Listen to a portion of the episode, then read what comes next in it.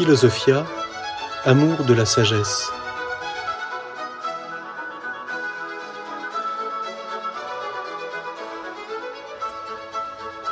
L'histoire de la philosophie.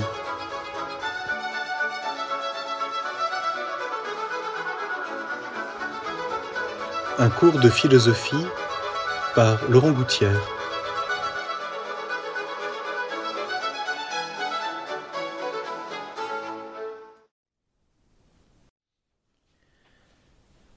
Si nous approfondissons cette réflexion sur l'histoire et la philosophie, sur euh, la conception philosophique que nous pouvons avoir de l'histoire et de la philosophie elle-même, c'est-à-dire qu'est-ce que la philosophie, et sur les relations entre les deux, euh, nous nous trouvons peut-être devant une, une véritable j'allais dire bifurcation, devant un véritable problème, une véritable aporie, dirait Aristote,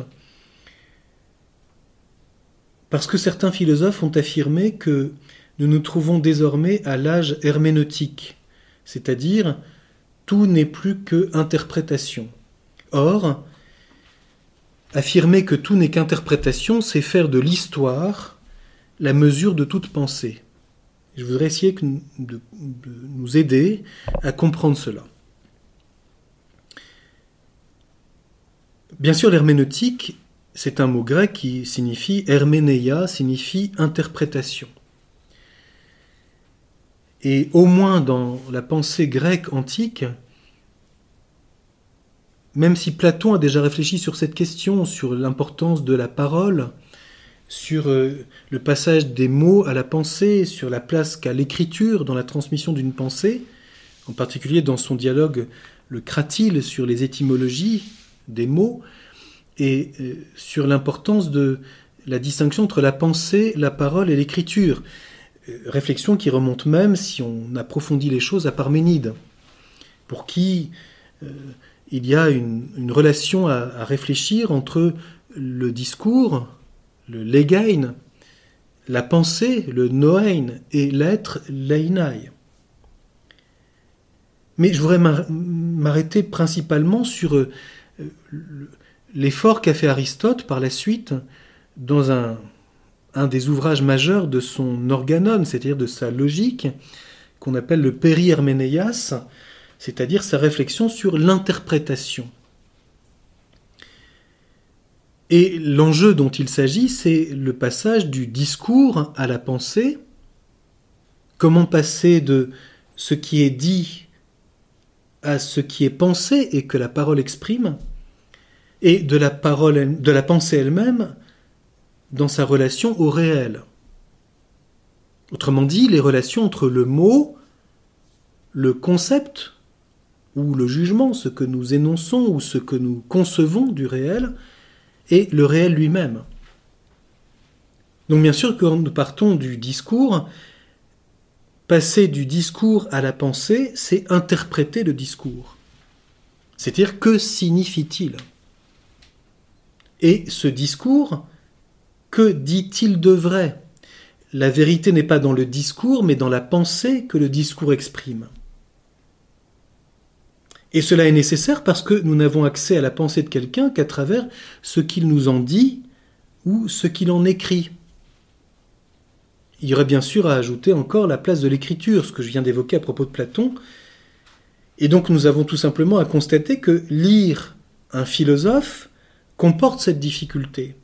Ou écouter un discours philosophique, nous n'avons accès à la pensée de ce philosophe qu'à travers ce qu'il dit.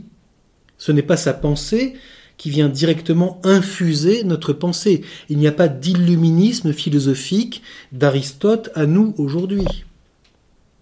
Nous essayons de comprendre ce qu'Aristote a dit en philosophe à travers les œuvres que nous avons de lui, et de là nous essayons de comprendre ce qu'il a découvert et exprimé du réel qu'il a cherché à comprendre. Il y a donc ici tout un labeur d'herménéia, d'herméneutique, d'interprétation. Mais ceci est le passage du discours à la pensée.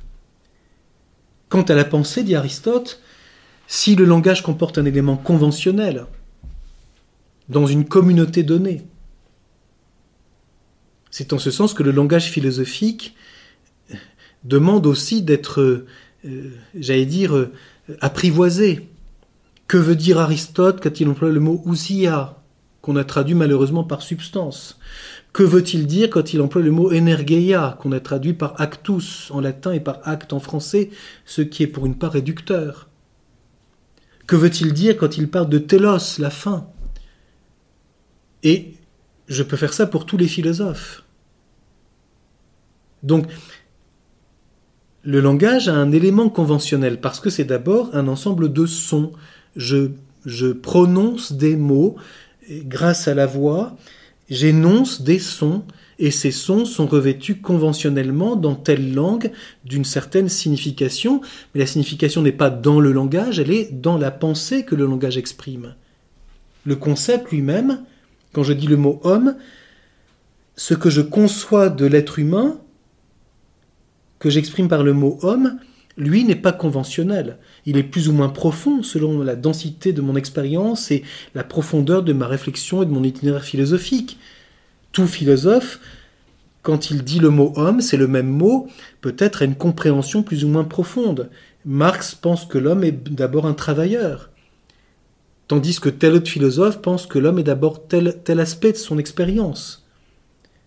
Toujours est-il que ce que l'on conçoit de la réalité qui est devant nous et que nous cherchons à connaître, là n'est pas conventionnel. Il est plus ou moins profond, mais il est l'aspect naturel, si je puis dire, de l'intelligence qui se met à l'école du réel et qui ensuite l'exprime dans un langage et même dans des langues différentes. Les langues sont différentes, la conception profonde en relation au réel peut être profondément la même si le réel est profondément le même. Avec bien sûr des nuances et des variantes selon euh, tel ou tel accent dû à l'histoire, à l'époque, à la géographie et même à la culture. Donc il y a une part d'interprétation pour essayer d'entrer dans la pensée d'un philosophe à travers ce qu'il nous en dit. Ceci est, je pense, facile à comprendre, bien que difficile à mettre en œuvre. Autrement dit, bien situé là où l'interprétation est nécessaire et à sa part. Tout simplement, un interprète aujourd'hui, c'est quelqu'un qui passe d'une langue à une autre, et on sait combien c'est délicat. Et que quelquefois, certains événements euh, d'enjeux majeurs pour tous les hommes sont dus à une faute de traduction. On sait cela en particulier euh, dans l'histoire de l'Empire byzantin, le passage du grec au latin, le caractère réducteur du latin a peut-être euh, exacerbé certaines passions et fait qu'il y a une incompréhension qui est demeurée pendant des siècles entre grec et latin, pour une histoire de mots. Autrement dit, comme je le disais dans une réflexion précédente, revenir à la source pour justement nous libérer aussi de ces confusions qui quelquefois sont simplement des erreurs d'interprétation d'un langage ou d'un discours et qui fait que l'on croit que quelqu'un pense telle chose alors qu'il pense tout à fait autre chose ou peut-être même le contraire. On pourrait même dire ça de façon un peu humoristique, n'est-ce pas, sur les logiques féminines et masculines différentes. Tout est dans le ton pour certains, et même si le contenu est odieux. Mais comme c'est sympathique, car c'est dit si gentiment. Voilà donc une constatation sur laquelle nous reviendrons, qui est l'importance de l'interprétation et de la difficulté de compréhension d'une pensée à partir d'un discours, puisque le discours provient lui-même d'une pensée. Il s'agit donc de faire un travail de découverte et d'interprétation. Bien sûr, cela demande qu'on y réfléchisse, et c'est ce qu'a fait Aristote dans le Père Herménéas. Qu'est-ce que c'est qu'interpréter un texte ou un discours? Cette réflexion s'est renouvelée au long de l'histoire de la pensée.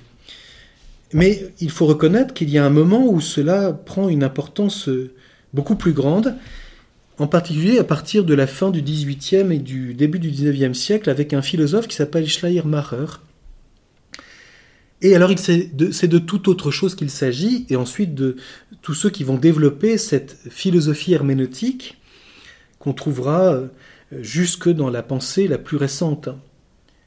Chez Schleiermacher, cela parle d'une constatation très simple, c'est que c'est l'époque où on commence à développer l'exégèse biblique.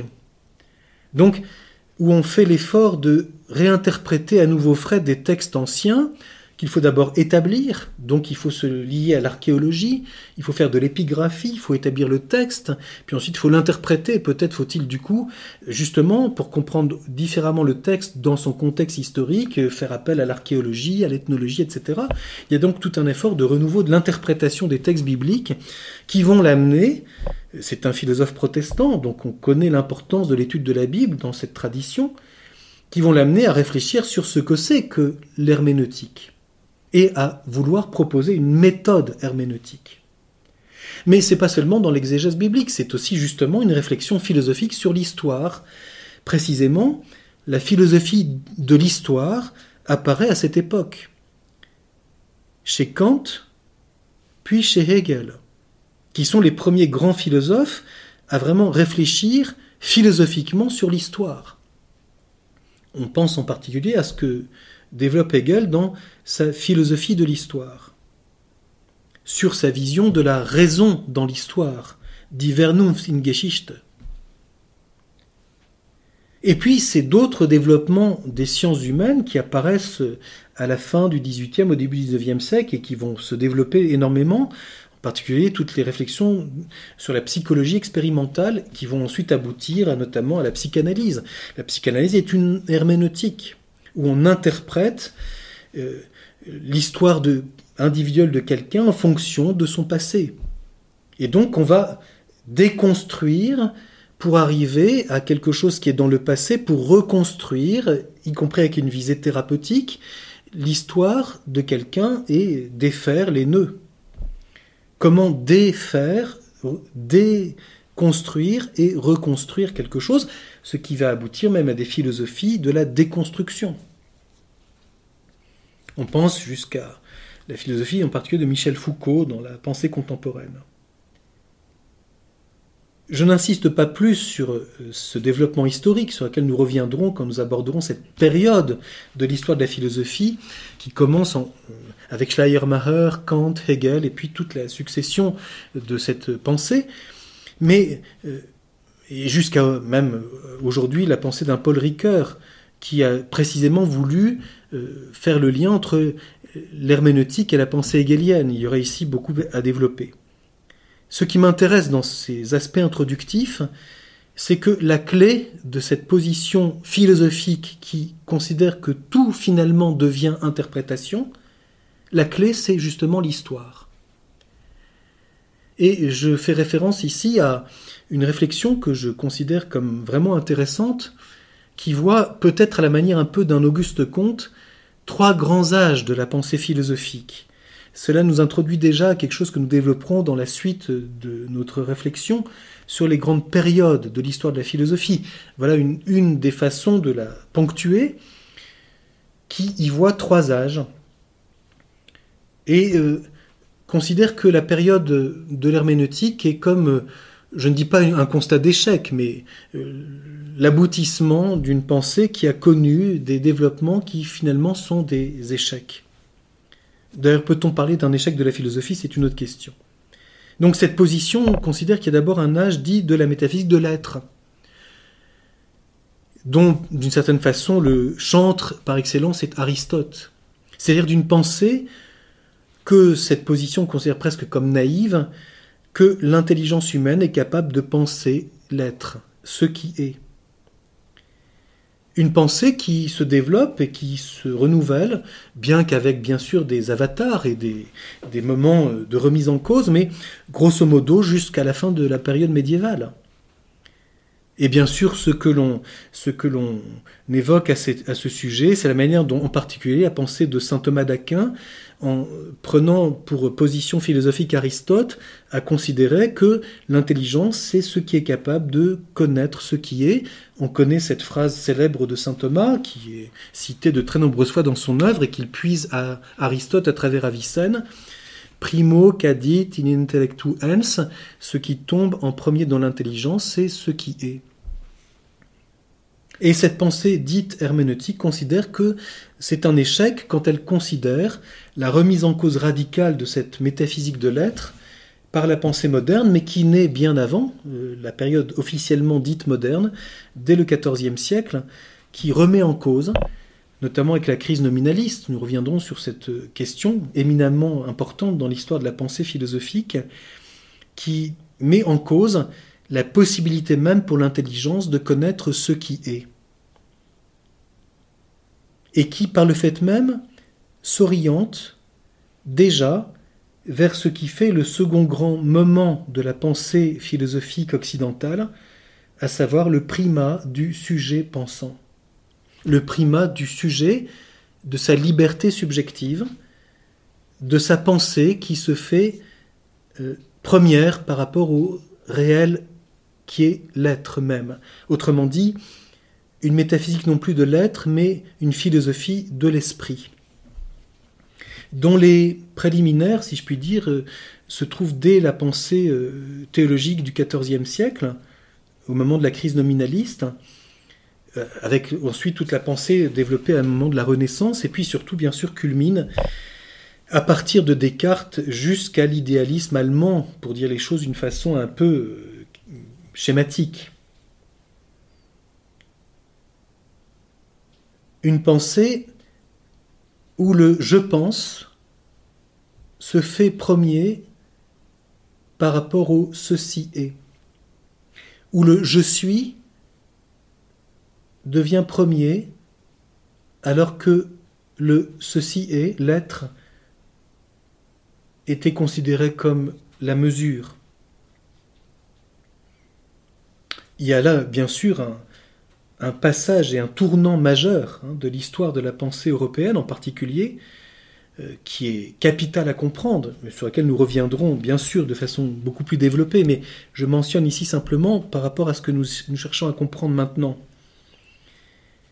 Et euh, la pensée qui se dit herméneutique considère que euh, cette philosophie dite de l'esprit est elle-même un échec. Autrement dit, cette volonté de d'une nouvelle philosophie qui part du sujet, du je pense, de la liberté humaine, montre son infécondité ou son impuissance dans sa postérité que sont les idéologies qui sont surgies d'elle. Il est vrai, et c'est le philosophe Alain qui fait cette remarque, que le sommet de cette pensée moderne dans, le système hegelien a donné naissance à toute une, quantité d'idéologies, euh, ce qui fait que Alain euh, appelle Hegel l'Aristote des temps modernes, puisque toutes les pensées qui vont surgir après lui naissent de cette philosophie où l'absolu de l'esprit est ce qui est le déterminant premier de l'histoire, la raison dans l'histoire. On sait par exemple combien Marx réagira contre cette position en disant que euh, il, a, la même logique que Hegel, mais qu'il le, remet sur ses pieds parce que Hegel marche sur la tête, en faisant que c'est l'esprit qui gouverne toute chose, alors que pour Marx, c'est la matière. Ce qu'on appelle le matérialisme historique, c'est-à-dire c'est la matière, la cause matérielle qui est la cause profonde de tout ce qui se produit dans l'histoire, et non pas d'abord euh, l'aspect de l'esprit. Et devant cet échec, c'est le, troisième âge, l'âge dit herméneutique, le troisième âge non pas au sens de la vieillesse, de l'âge de la retraite, mais quoique c'est peut-être une philosophie de vieux, à savoir que c'est l'histoire qui prend la place de la métaphysique.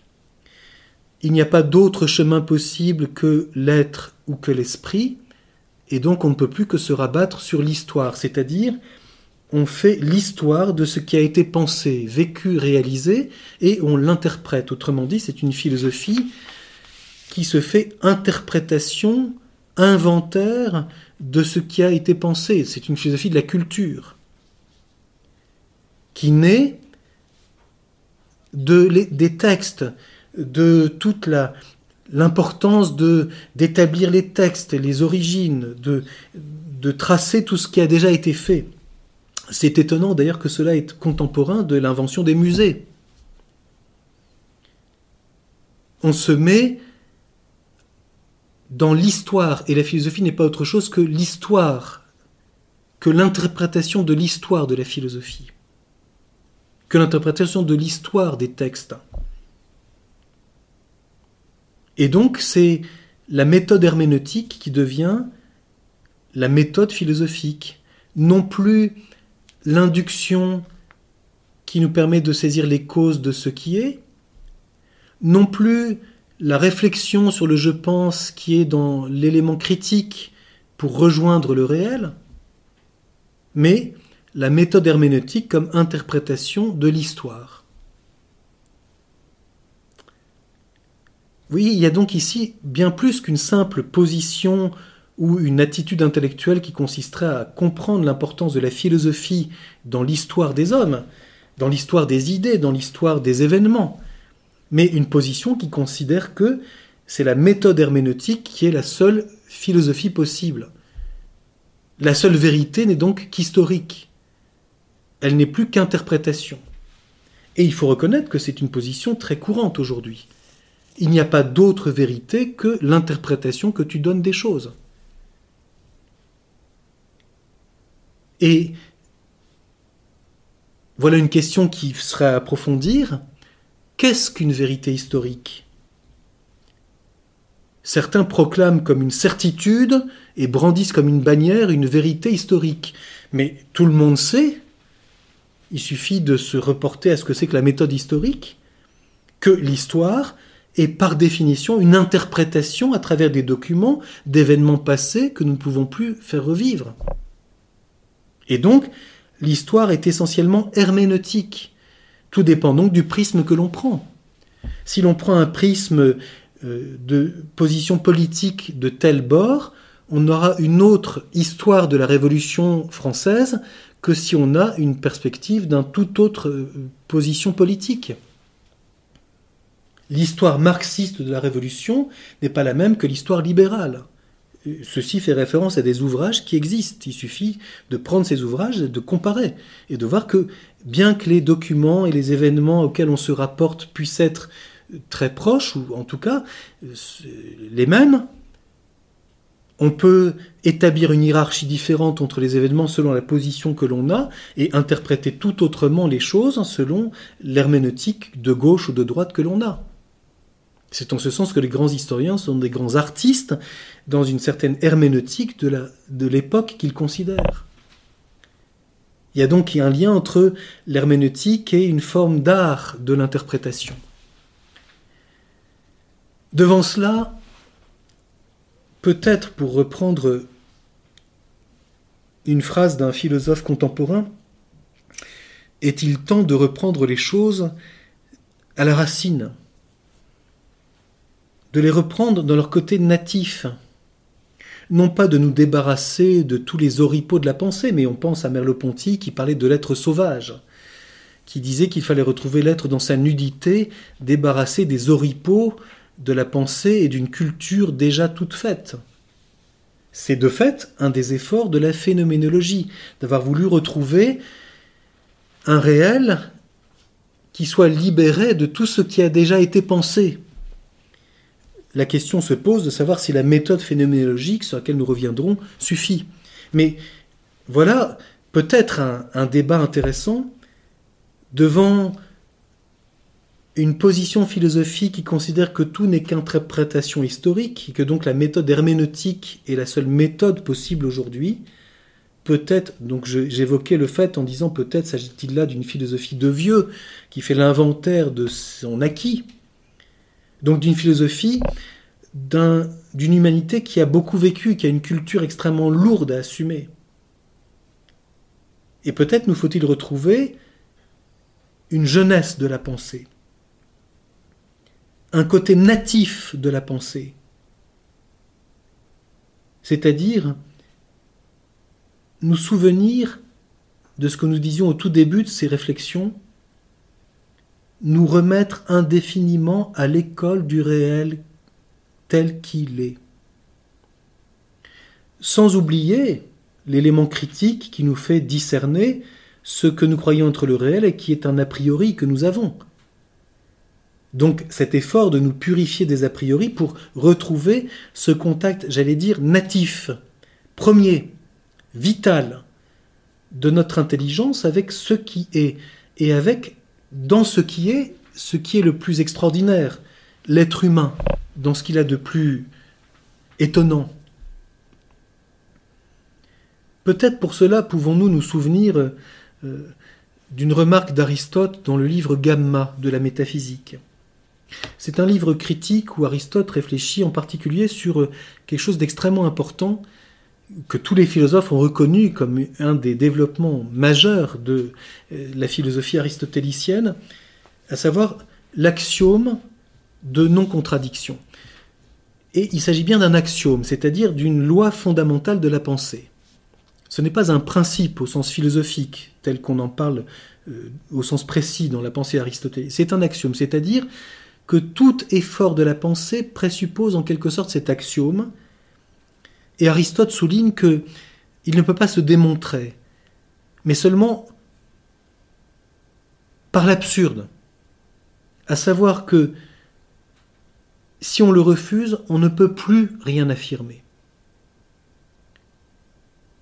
Et Aristote souligne que on peut dialoguer avec un philosophe dans la mesure où il accepte cet axiome, mais que s'il le refuse, aucun dialogue n'est plus possible.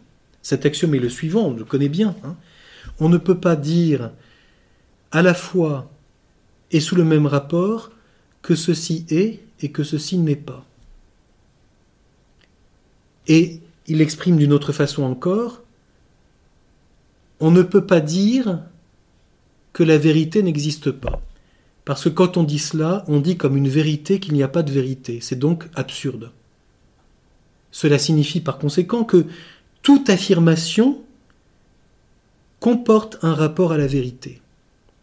Et fondamentalement, un rapport à ce qui est, qui comme tel n'a pas de contraire. Ah, voilà une distinction absolument essentielle sur laquelle nous reviendrons. Ne pas confondre la contrariété et la contradiction. La contrariété, c'est le monde du devenir physique. Le monde physique passe du chaud au froid ou du froid au chaud, passe du lisse au rugueux ou du rugueux au lisse, passe de l'état gazeux à l'état liquide et de l'état liquide à l'état gazeux. Aristote, quand il dit cela, décrit le devenir physique par les contraires, le mouvement, le devenir, le passage d'un contraire à un contraire et dans un sujet commun, mais qui ne peut pas les avoir l'un et l'autre en même temps. Le sujet qui est froid, quand il devient chaud, n'est plus froid. Donc le devenir est le passage d'un état à un autre état, ou d'une qualité à une autre qualité, d'une quantité à une autre quantité, etc. Et donc le monde physique est le monde de la contrariété. C'est pour ça qu'il n'est jamais en repos. Et on sait combien l'artiste va régner dans ce monde physique. Parce qu'il va faire par son labeur et son efficience passer une matière d'un état à un autre, d'une qualité à une autre. Il veut faire passer la terre par le feu à un autre état qui s'appelle la poterie. Et donc, l'artiste affectionne les contraires, et c'est pour ça qu'il en joue. Le peintre aime se servir de l'obscurité pour faire comprendre la lumière. Le musicien aime se servir du silence pour faire comprendre le son, peut-être plutôt l'inverse. Il aime se servir du son, de ses rythmes, de ses mélodies pour faire entrer dans le silence, qui est le contraire du son. Et la qualité d'une musique se comprend à la densité du silence qu'elle suscite. Mais quand il s'agit de l'être, nous sommes dans une toute autre question. Car l'être, ce qui est, n'a pas de contraire. Le non-être n'est pas. La négation de l'être est donc un être de raison, c'est-à-dire quelque chose que seule la pensée humaine peut produire pour mieux faire saisir l'absolu de l'affirmation de ce qui est. Ceci est. Une chose que déjà Parménide, bien sûr dans un certain contexte, avait déjà entrevue. Nous reviendrons sur cette question essentielle. Et donc, comprenons bien, au-delà de l'interprétation d'une philosophie qui en reste à l'histoire, donc à la pensée, à la culture, au discours, au déjà écrit. Le philosophe n'a de sens dans ce qu'il affirme qu'en référence à ce qui est. Et voilà pourquoi, s'il accepte cette référence, tout dialogue est possible.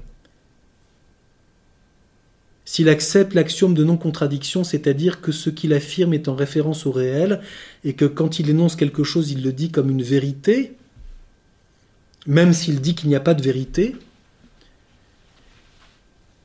il se rapporte dans tous ses jugements fondamentalement à une relation native de l'intelligence à l'être, au réel. On arrive donc à cette question que je soulevais. Et donc on voit peut-être que l'herméneutique est une impasse, parce qu'elle ne veut pas entrevoir que le vrai débat, et qui résume d'une certaine façon toute l'histoire de la philosophie, est celui du rapport entre l'être et la pensée, entre l'être et l'esprit. Et peut-être verrons-nous, découvrirons-nous peu à peu que c'est cette question la plus profonde qui est le grand dynamisme de l'histoire de la pensée. Même quand le philosophe affirme que c'est l'esprit qui est premier, il prétend que alors l'être c'est l'esprit, que c'est l'esprit qui est la réalité première.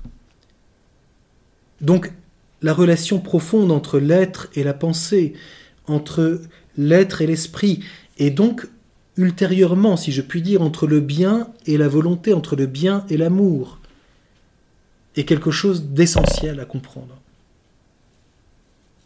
Et peut-être est-ce cet oubli de cette relation profonde de l'être et de l'esprit qui nous permet d'entrer dans l'intelligence de ce que c'est que la personne humaine, cet être qui est esprit tout en ayant un corps, tout en étant un corps.